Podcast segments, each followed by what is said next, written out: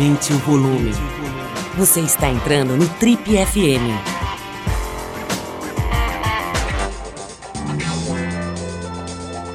Oi, eu sou o Paulo Lima e você está acompanhando a versão podcast do Trip FM. Nosso convidado de hoje é ator, canta, é uma celebridade da internet e um grande humorista. Tem gente que diz, inclusive, que ele é engraçado desde criança, quando ele já brincava de imitar os professores na escola.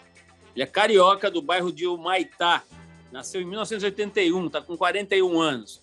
Em 2003, ele se formou na CAL, que é a Casa das Artes de Laranjeiras, e desde então traçou uma carreira de sucesso no teatro, na televisão.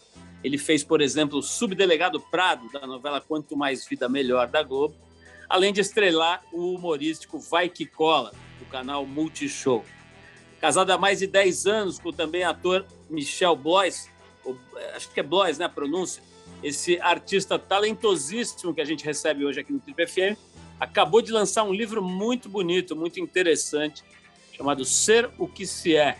Esse livro é o livro dele de estreia como autor de literatura infanto-juvenil, um livrinho muito bem feito, muito caprichado. Então é isso, hoje o Trip FM recebe com muito prazer aqui o ator e humorista Pedroca Monteiro. Vamos lá!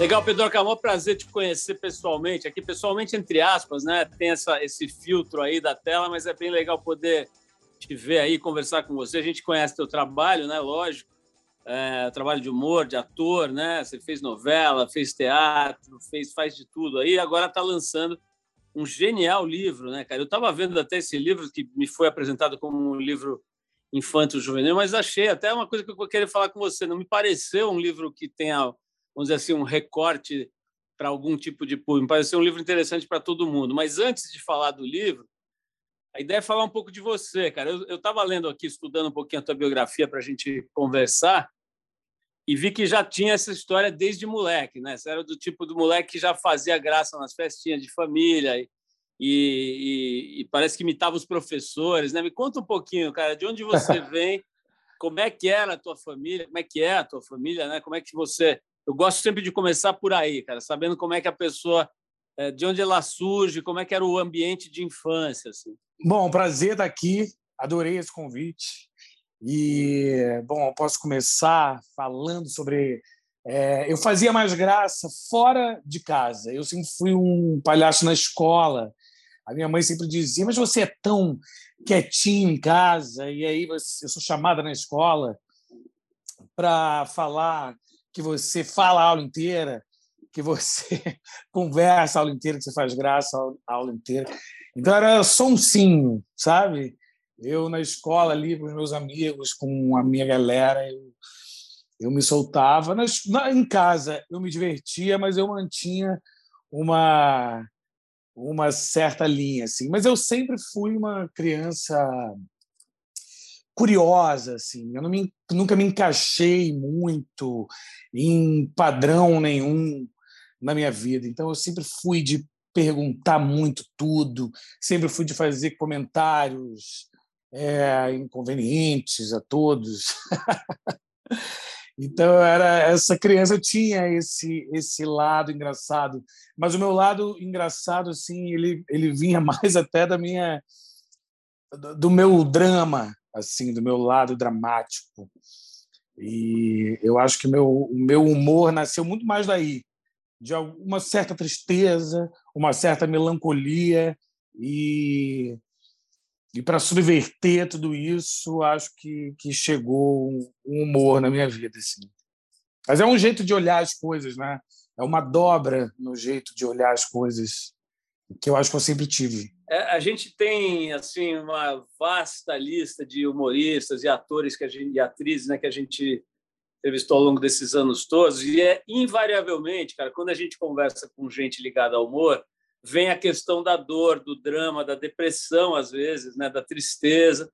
Eu me lembro de uma entrevista que ficou muito marcada aqui com o Eduardo Sterblit, ainda no começo da carreira dele. Maravilhoso. Ele falou muito sobre a, as dificuldades que ele tinha de lidar com a existência, né? E as questões todas, e uhum. tristezas, e angústias e tal.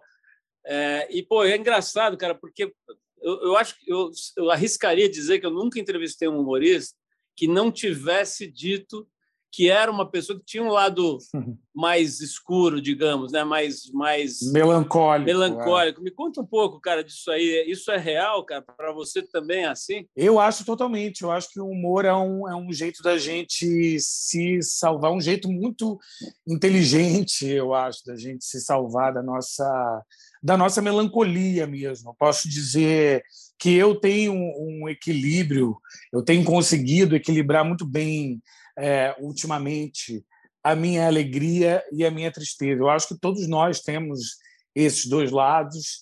É, eu a vida inteira tive essa essa tendência assim que é a, a buscar de fato aonde eu poderia me encaixar. Eu sempre me questionei muito, sabe, tudo que estava em volta de mim. E eu aí com o passar do tempo, né, vem a questão da sexualidade, é, que é uma, uma questão forte né, na, na, nossa vida. Então a gente a gente ser criado de um jeito heteronormativo e ir se é, é se descobrindo é, nesse lugar assim é uma é um desafio muito grande é um é, é, é dolorido né, em algum momento. Você você não, não compreende muito bem é, da onde as coisas vêm e enfim, sem muitas referências. Então a gente eu, eu acho mesmo que o humor é uma maneira muito mais leve da gente lidar com todas essas questões na vida. Eu acho que que o humor sempre me salvou, mesmo no bullying, sempre me salvou na escola, é, sempre me, me salvou nas minhas relações assim em casa, enfim. É, é, é um jeito de fazer essa dobra no olhar para a vida e que, que eu acho que é mesmo uma salvação. Pedro, né, curiosamente, cara, anteontem, um amigão meu, um cara que é meu amigo desde os 14, 15 anos de idade, ele completou 63.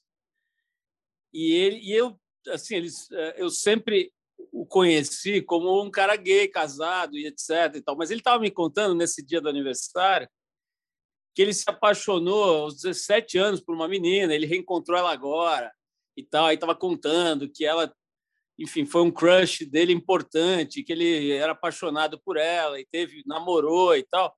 Eu falei, pô, mas você não era já não tinha uma clareza assim da orientação sexual nessa altura? Ele falou, não, cara, para mim foi lá pelos 20, assim, 21 anos. Falei, pô, mas eu achava que, que em geral, né, assim, já era uma coisa da adolescência. Então, falou, não, para mim não foi, cara. Foi, foi se definindo e de lá para cá, dos 21 para cá, eu vi que era claramente é, homossexual, enfim, que eu queria estar tá com homens. Ele é casado há 200 anos. Como é que é? Como é que foi para você essa descoberta, assim, essa percepção, né? De, de que, enfim, da, dessa orientação sexual. Né? Então, as coisas são um pouco é, é, misturadas, né? porque naquela época que eu tinha 11, 12, descobrindo, é, eu fui apaixonado por muitas pessoas é, na minha nesse começo assim de adolescência, durante a minha adolescência, por meninos e meninas.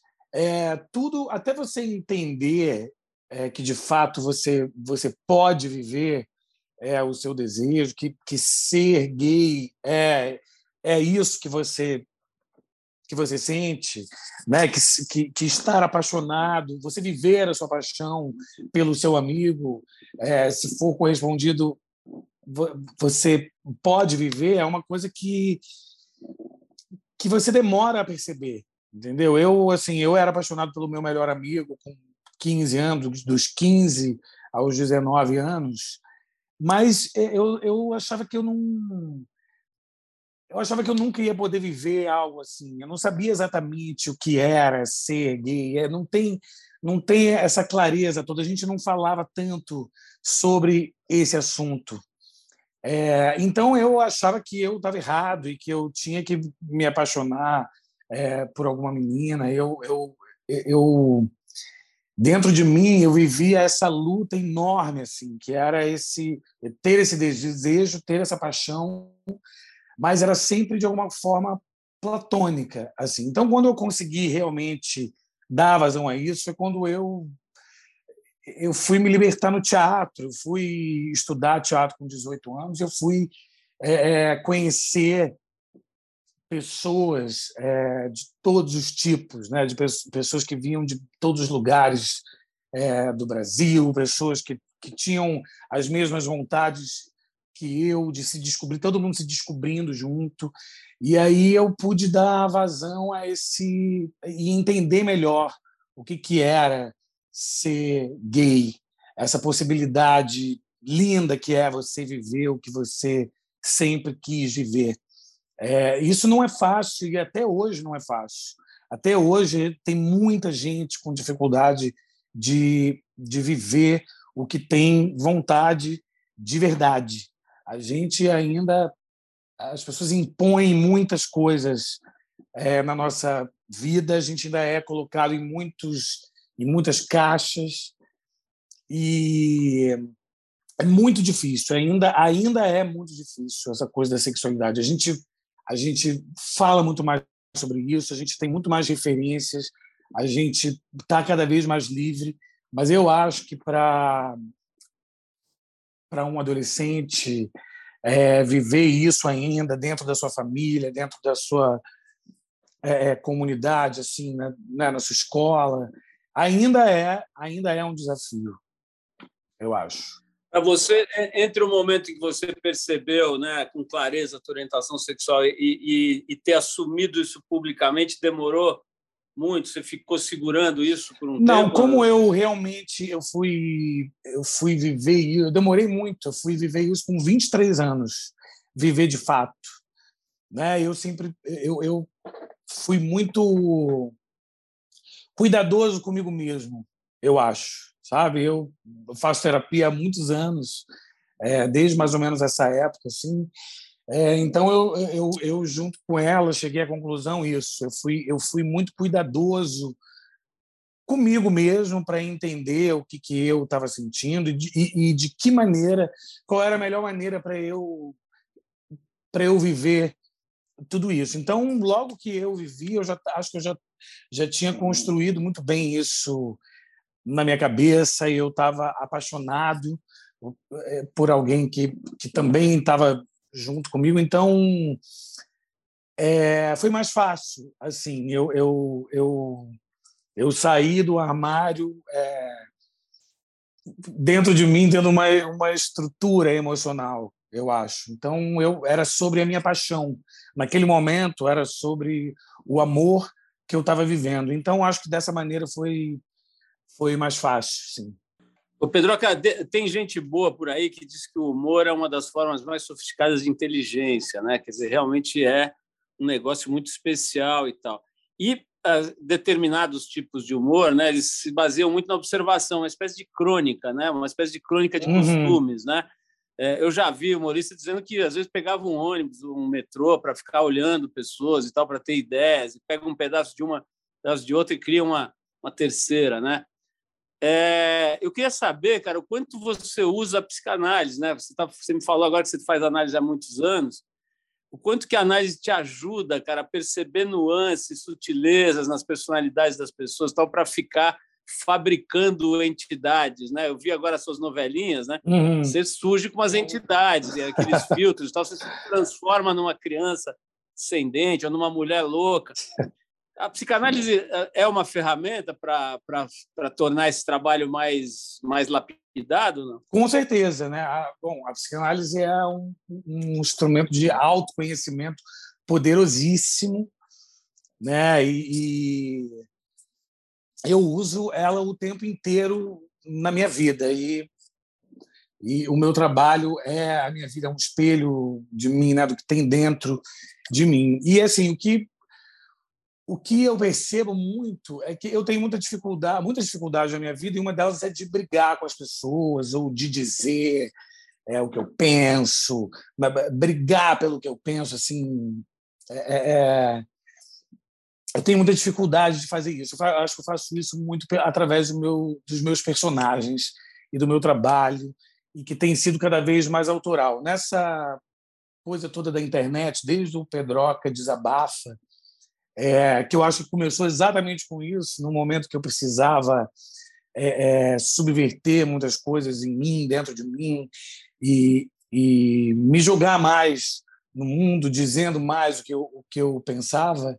É, eu acho que o humor é esse jeito poderosíssimo que a gente tem de brigar, de dizer o que a gente pensa é, de um jeito leve, entre aspas, né? porque, porque não precisa ser leve, não, mas de um jeito contundente e de e de um jeito que às vezes a pessoa nem percebe que a gente está fazendo isso, que a gente está mudando o olhar dela, o pensamento dela, e que a gente está apontando é,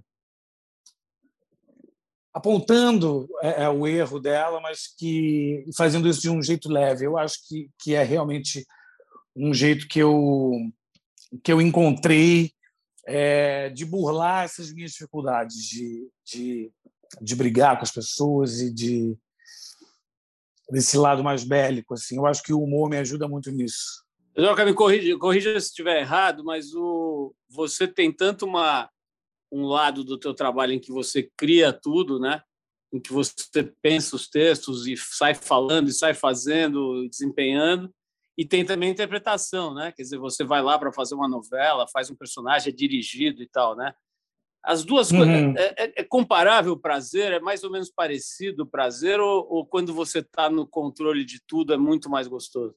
Ah, não, não, eu amo, eu amo estar lá, eu amo estar num set, é, de gravação, de filmagem. Eu amo ensaiar peça. Eu amo estar com as pessoas.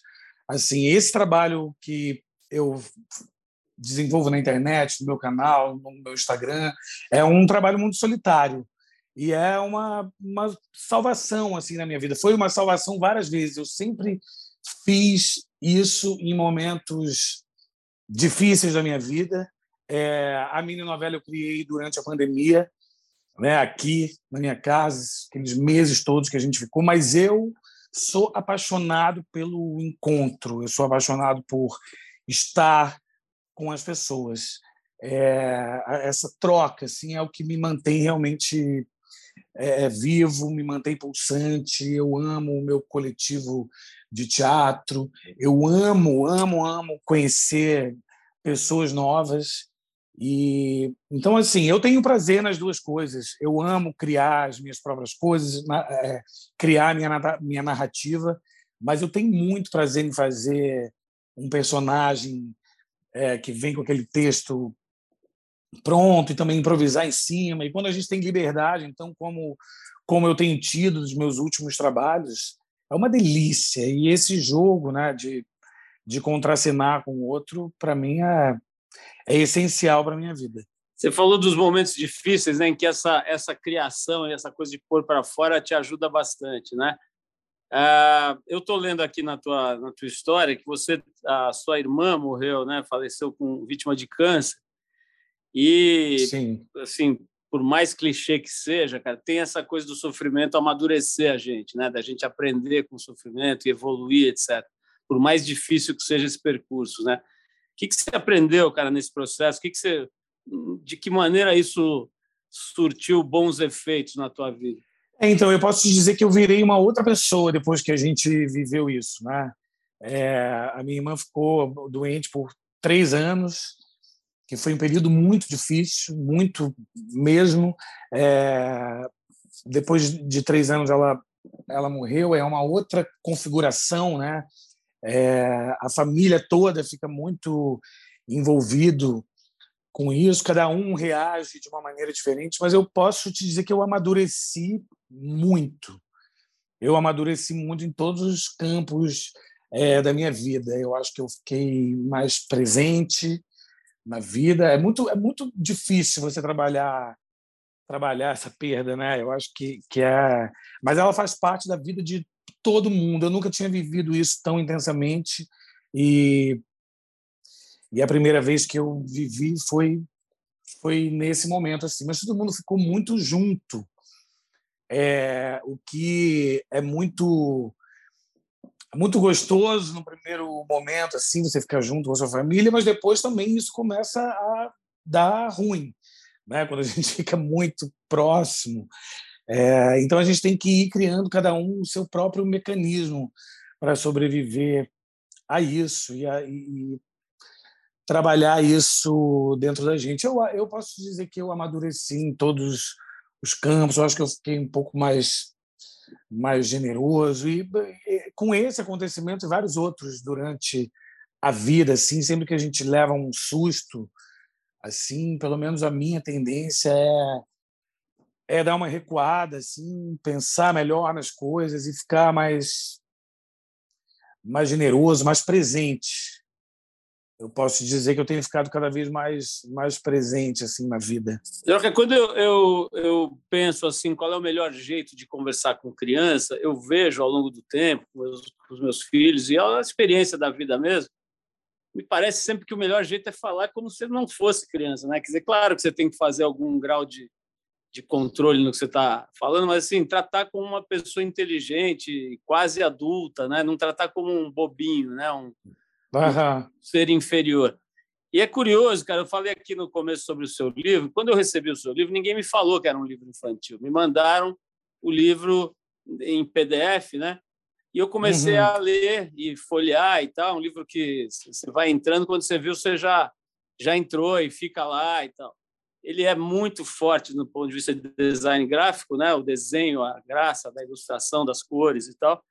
E tem um texto muito interessante, né? E depois eu, vi, eu fiquei sabendo que era um livro infantil e me causou uhum. até uma, uma, certa surpresa, assim, porque não é não que seja comum você ver um livro desse tipo feito para adultos, mas não me pareceu uma obra que tivesse sido pensada para criança.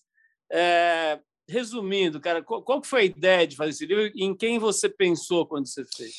Então, eu fui convidado pelo Daniel Condo, que, que é o artista que, que fez toda a ilustração do livro. Ele é um grande ilustrador de livros infantis, ele tem mais de 100 livros lançados, é premiadíssimo. Ele conheceu o meu trabalho é, durante a pandemia, a mini novela, enfim, acompanhava as minhas lives, as lives que eu fazia com o meu coletivo, e ele tinha a ideia de fazer é, esse livro com esse tema diversidade e me convidou para escrever.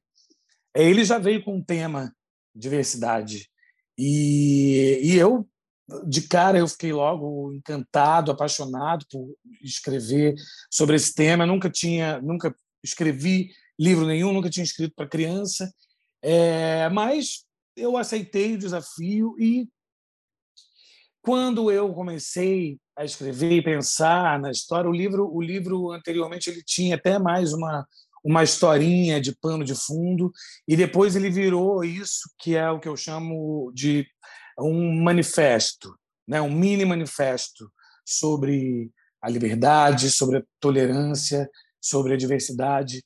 E eu acho que, que quando eu escrevi o livro, eu pensei em mim mesmo, criança, sabe? Eu, eu pensei é, no, no que eu sentia é, na minha numa certa falta de liberdade é, e de credibilidade do que eu sentia e do que eu pensava. E isso que você acabou de falar aí, de falar com a criança, é, não tratar ela como um ser inferior, né? não diminuir o pensamento é, e principalmente os sentimentos de uma criança, eu acho que é o mais importante.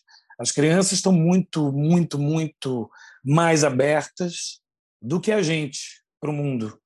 Né? As crianças elas não nascem preconceituosas, elas vão aprendendo isso é, ao longo da vida.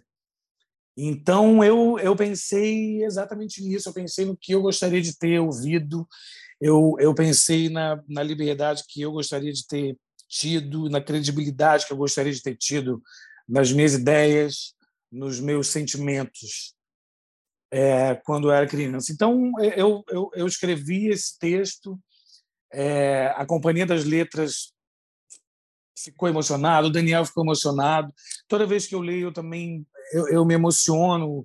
É, toda vez que eu leio, não, toda vez que eu vejo o livro pronto, né, com essa arte gráfica maravilhosa, eu fico sempre muito emocionado, fico muito feliz que ele que ele exista agora pronto, lindo, do jeito que ele está. E, e eu vou te falar que, que, por se tratar de um livro sobre diversidade, a gente tem até enfrentado muitos, muito preconceito, coisa que a gente nunca pensou que a gente. Quer dizer, a gente nunca pensou, a gente, claro que a gente imaginou que isso pudesse acontecer, mas as pessoas elas julgam só pelo tema, elas já comentam coisas esdrúxulas. Então é uma, é, é, é uma loucura e só prova é, que, que livros assim têm que existir cada vez mais.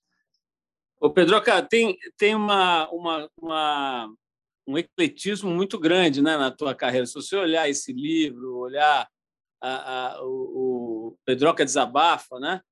É, e olhar novela, cara, quanto mais vida melhor, são trabalhos muito ecléticos, o que é muito legal, né? Imagino que seja muito legal, né?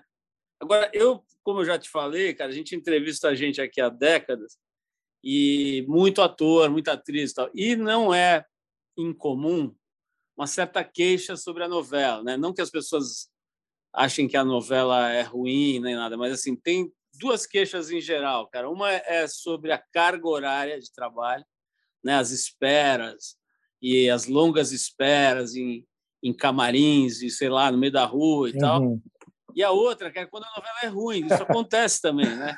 Existem, existem novelas ruins e muitas vezes o ator se pega ali numa espécie de, entre aspas, armadilha, assim, não tem como escapar, tem que ir até o fim. Ele não gosta do texto, não gosta da, da, da, da, da, da trama, às vezes não gosta de certos colegas uhum. que estão lá e tal, e não tem o que fazer, né?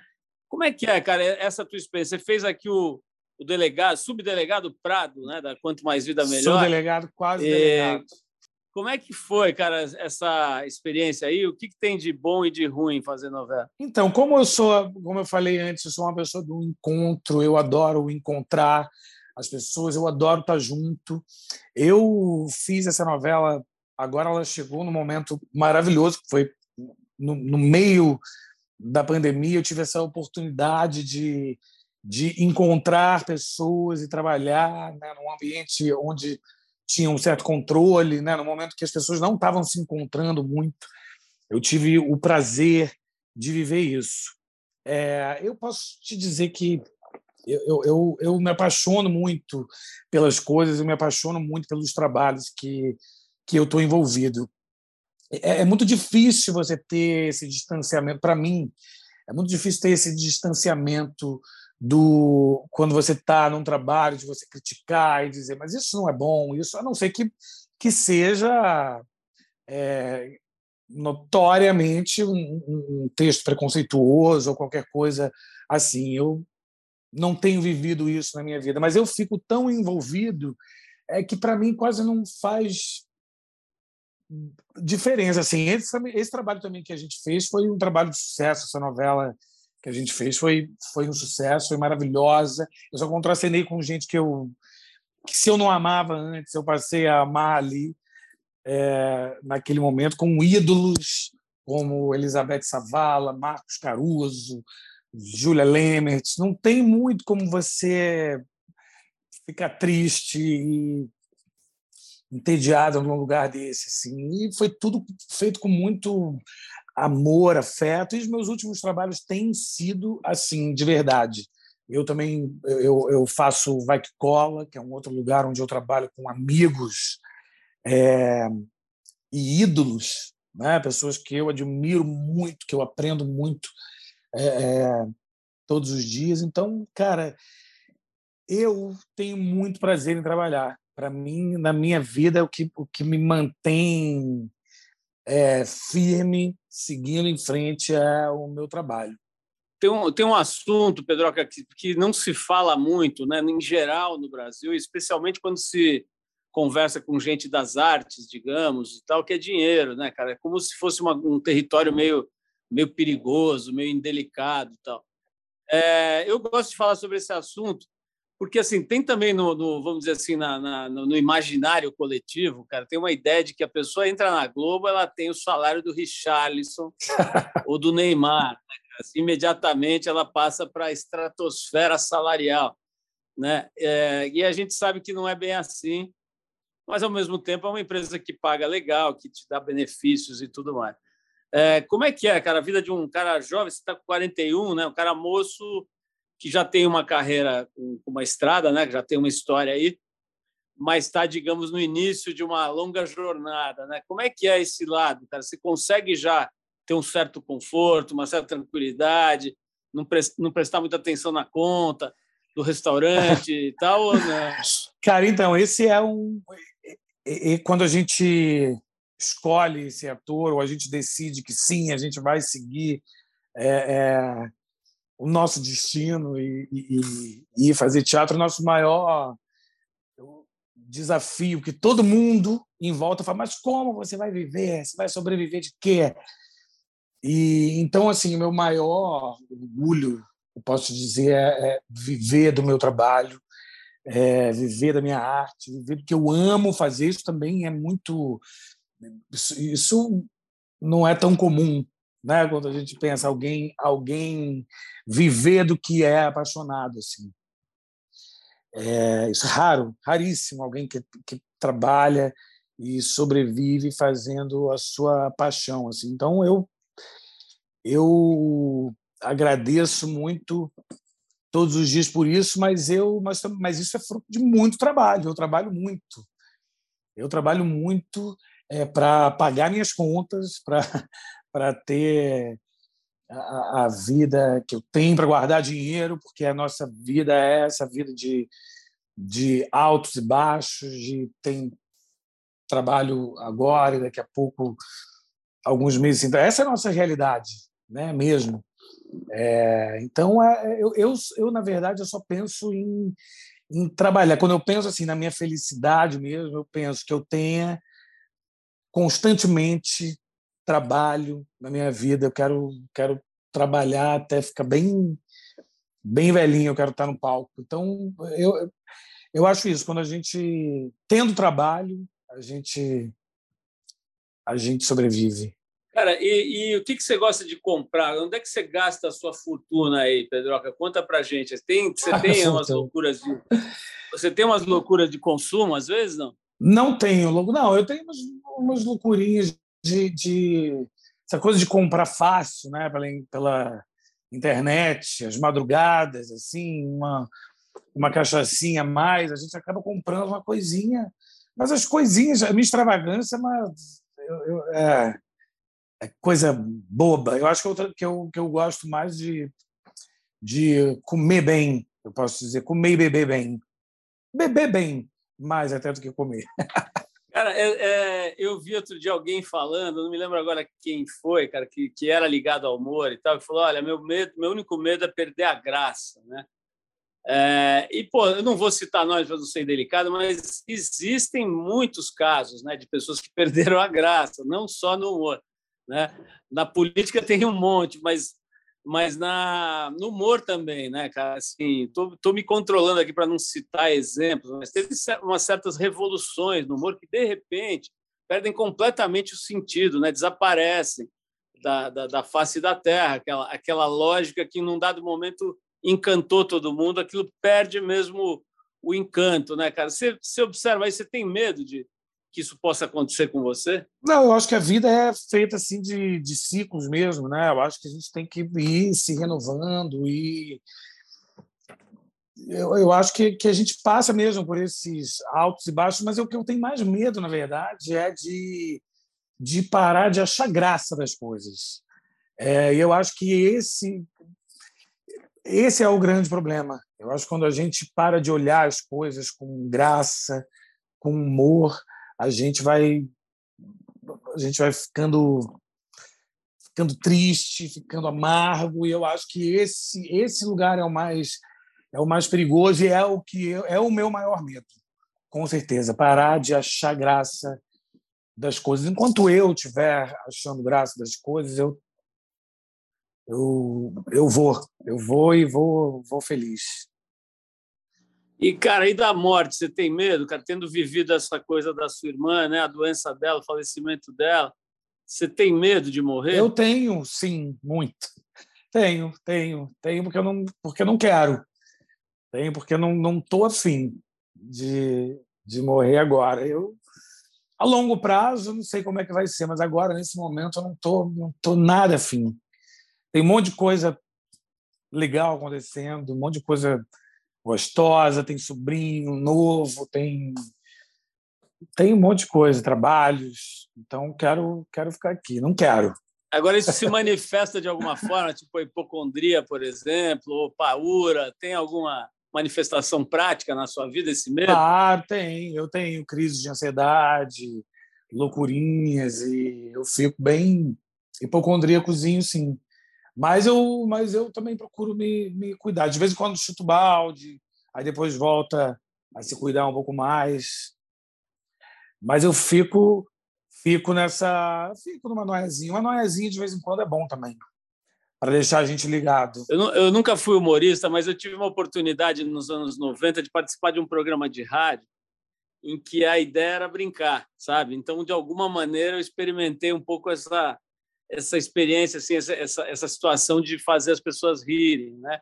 E, uhum. e aí, cara, era uma coisa que tinha guardava uma certa relação com o que você faz no Pedroca, Responde, Pedroca Resolve, porque a gente é, é, respondia perguntas é, ligadas ao campo sentimental, né? Pessoas que uhum. tinham questões lá com namorados e namoradas, esposas e sogras e tudo que era ligado ao afeto, às famílias e tudo. Só que depois, depois de um tempo, cara, a produção começou a inventar as perguntas, porque as perguntas, a média era muito ruim sabe? Não tinha muita graça as perguntas. E aí a produção começou a inventar as perguntas e, a coisa ficou muito mais engraçada, porque eram coisas esdrúxulas, né? E as perguntas da, uhum. da, da, da, audiência era, sei lá, o que, eu faço? Minha namorada me deixou, o que, que eu faço, sabe? A gente, e a, a, produção inventava coisas, que o cara ficou com a sogra, e a sogra fugiu com o jardim. Claro. Como é que é, cara, no, no, no teu trabalho? você de fato consegue trabalhar com as perguntas dos seguidores? Você acaba misturando com coisas que você inventa no Pedroca Resolve? Não, quando eu fazia Pedroca Resolve, eu respondia as perguntas dos espectadores, dos meus seguidores, mas eu escolhia algumas perguntas. Claro, tinha uma certa dramaturgia e às vezes eu pegava o bloco de perguntas que, que já tinham me mandado é, e adaptava alguma coisinha ou outra. É, mas eu usava perguntas verdadeiras. Eu ia muito por temas também e dava umas apimentadinhas assim. Mas é bom para dramaturgia a gente inventar um pouquinho, né? A gente dá uma, uma apimentada, é bom. A gente fazia lá no Dane-se também respondia perguntas que eram inventadas pela gente o Pedroca, o, recentemente entrevistei uma colega sua, que é a Maria Clara Gueiros, né? E, Maravilhosa. É, atriz, humorista, figuraça, né? Entrevista... Sou apaixonado por ela. O papo foi ótimo, cara. E, e, e, no meio desse papo, a gente falou sobre uma coisa que é um fato, né, cara? A TV Globo, ela diminuiu muito, ela praticamente extinguiu o espaço do humor, né? Não tem mais Zorra uhum. Total, não tem mais um monte de coisa que existiu lá.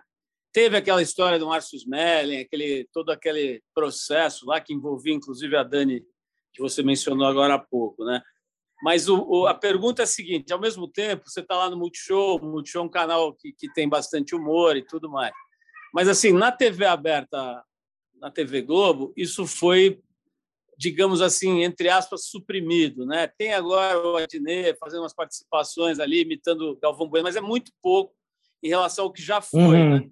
Por que, que você acha que aconteceu isso, cara? Na TV aberta está perdendo o interesse pelo humor, assim, a audiência maior? Cara, não, eu acho que, que tem uma, uma crise em relação a tudo. Acho que não é só ao humor, né? Eu acho que a gente passou por esse, esse momento de mudança enorme agora na pandemia, todo mundo dentro de casa, todo mundo escolhendo é, que horas assistir, é, o que assistir, que horas assistir, é, como assistir, e a, a TV aberta acabou ficando ficando ultrapassada nesse sentido. Né? Então, eu, eu, eu entendo até por que as coisas estejam numa produção mais de streaming, mesmo a Globo está fazendo coisas para o Globoplay.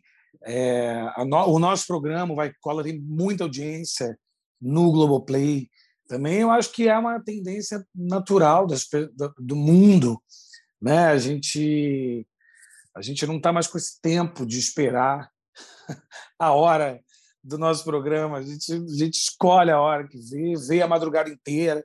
Eu acho que é uma, uma nova tendência. Eu não sei se eles perderam o interesse pelo humor. Eu acho que é mais uma transformação nesse sentido assim de da, da grade mesmo, do que de, de como fazer, como fazer TV aberta nesse momento, né?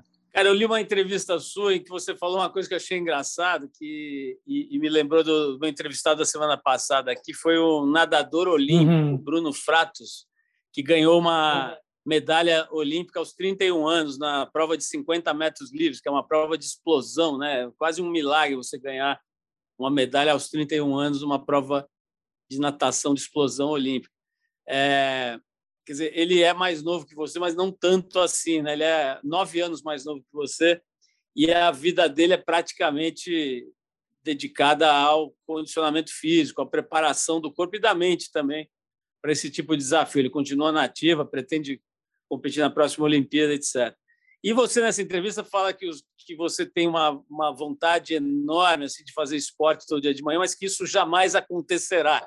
Eu achei muito bom esse, essa decisão, tipo, não vai rolar, já está claro. Assim. Não, é porque é uma vida, eu, eu tenho uma vida toda, né? pelo menos pelo menos 30 anos desses 41 anos é, que, eu, que todo mundo fala, tem que fazer esporte, tem que fazer esporte, tem que fazer esporte. E eu estou há 30 anos, meu filho, sem fazer esporte. Não vai ser agora que eu vou começar com 41 anos. A chance de eu ganhar uma medalha agora nadando é zero eu estou ainda encontrando alguma coisa, porque como eu, eu, sou noiadinho, eu agora vou no cardiologista, vou não sei o que, tudo é, tem que fazer atividade física, né? É, é o que as pessoas amam dizer a frase preferida de qualquer médico, qualquer pessoa do mundo, a qualquer momento, todo mundo adora jogar isso na nossa cara, que a gente tem que fazer atividade física. E eu estou aí procurando, buscando atividade física menos cansativa e, e, enfim, que eu tenha algum tipo de prazer. E as pessoas ainda falam assim: você vai acabar ficando viciado, começa a correr, começa a correr aos poucos, você vai acabar ficando viciado. Nunca, nunca me viciei. Já corri várias vezes, eu fico sempre exausto, fico sempre irritado, de mau humor, eu sempre odeio tudo, odeio, odeio, odeio mesmo. Odeio de verdade mas eu vou ter que fazer. Aí tem, são ciclos, aí eu fico um ano fazendo alguma coisa, aí fico dois sem fazer nada. E são os que eu mais gosto, são os que eu fico sem fazer nada, são os mais prazerosos. Olha, vou te dar uma sugestão. Quem me deu foi a Mariana Lima e o, e o Kiki Dias, né? seus colegas. E eles incríveis disseram que eles começaram a nadar na frente da casa deles e, e de repente eles estavam nadando quilômetros no mar e isso mudou a vida deles. Então, quem sabe você se joga na água aí na frente dessa casa? Às seis da manhã, é sempre esse horário gostoso de nadar, é uma delícia nadar às seis. É muito bom acordar de noite para ir para o mar nadar. Realmente é a minha cara.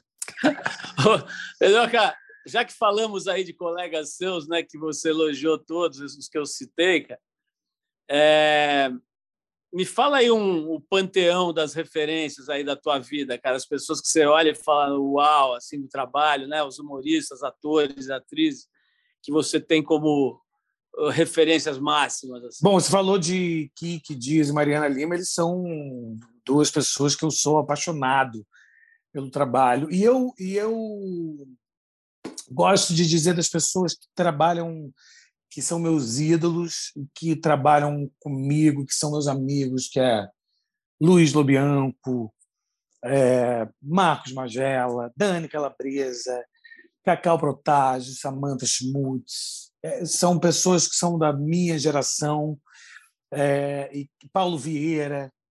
São pessoas que estão aqui próximos a mim. Eduardo Stebles, que eu adoro também. São muitos.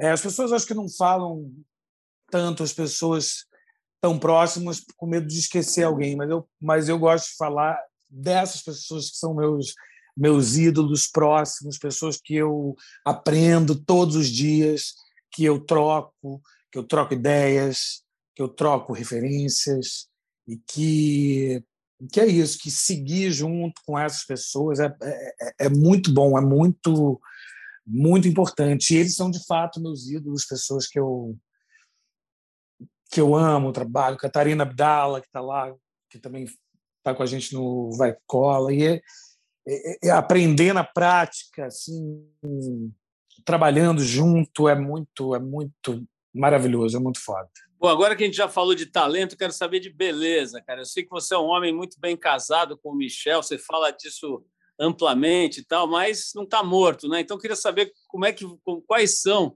os homens e as mulheres que você olha, de preferência aqui do Brasil mesmo, que você olha e fala assim, isso não existe, né? Uma beleza acachapante. Tem alguém? Eu sou apaixonadinho pelo Cauã Raymond e pelo Chai Suede. Eu gostaria que eles me notassem de alguma maneira. Eu gostaria de beijar eles na boca em alguma festa. É, eu acho eles muito gatos. Muitos, os dois. Os dois juntos é, seria um sonho. Pedroca, bom, diante dessa declaração de amor aqui, acho que podemos encerrar. Adorei, cara, te conhecer aqui, conhecer um pouco mais da tua história, da tua vida, do teu jeito, que é uma delícia, cara. Obrigado aí pelo teu tempo, pelo papo. Quero recomendar às pessoas o livro do Pedroca, né? Ser o que se é. O título já começa muito bem, né? O livro tem uma, já falei aqui, tem um, isso é uma coisa que a gente conhece um pouquinho e tem um design gráfico primoroso, né? Realmente uma coisa muito, muito é, muito feita, lindo. É Daniel é um, Condo, meu parceiro, arrasou muito. É um crochê, de, digamos assim, né? Uma coisa realmente você vê que foi feita com muito carinho em cada milímetro, né? E o texto é muito, muito inspirador. Então ele está aí, né? Tá, tá à venda, né, Pedro? Em todas essas livrarias e está à venda em todas site, as né? livrarias, né? no site da Companhia das Letras, na Amazon, em todos os lugares que vende livro, nosso livro está lá. E tem também os seus canais, né? Quem quiser conhecer mais o teu trabalho, Pedroca, digita Pedroca Monteiro lá no YouTube vai achar é isso? Arroba Pedroca Monteiro, é, exatamente. Bota lá no Google Pedroca Monteiro, vai aparecer tudo. Pedroca, fica aí um grande abraço para você, cara. Parabéns pelo teu trabalho original, antes de mais nada, né? Muito autêntico, muito único e muito divertido, muito bem realizado, né? Realizado com amor, cara. Parabéns por tudo isso. Muito e obrigado, viu? Obrigado pelo convite. Adorei estar aqui. Parabéns para você pelo seu programa. E espero voltar. Voltará com certeza, cara. Vamos combinar assim. em breve a gente chama de novo para atualizar o papo. Beijão, Pedroca. Valeu. Beijo.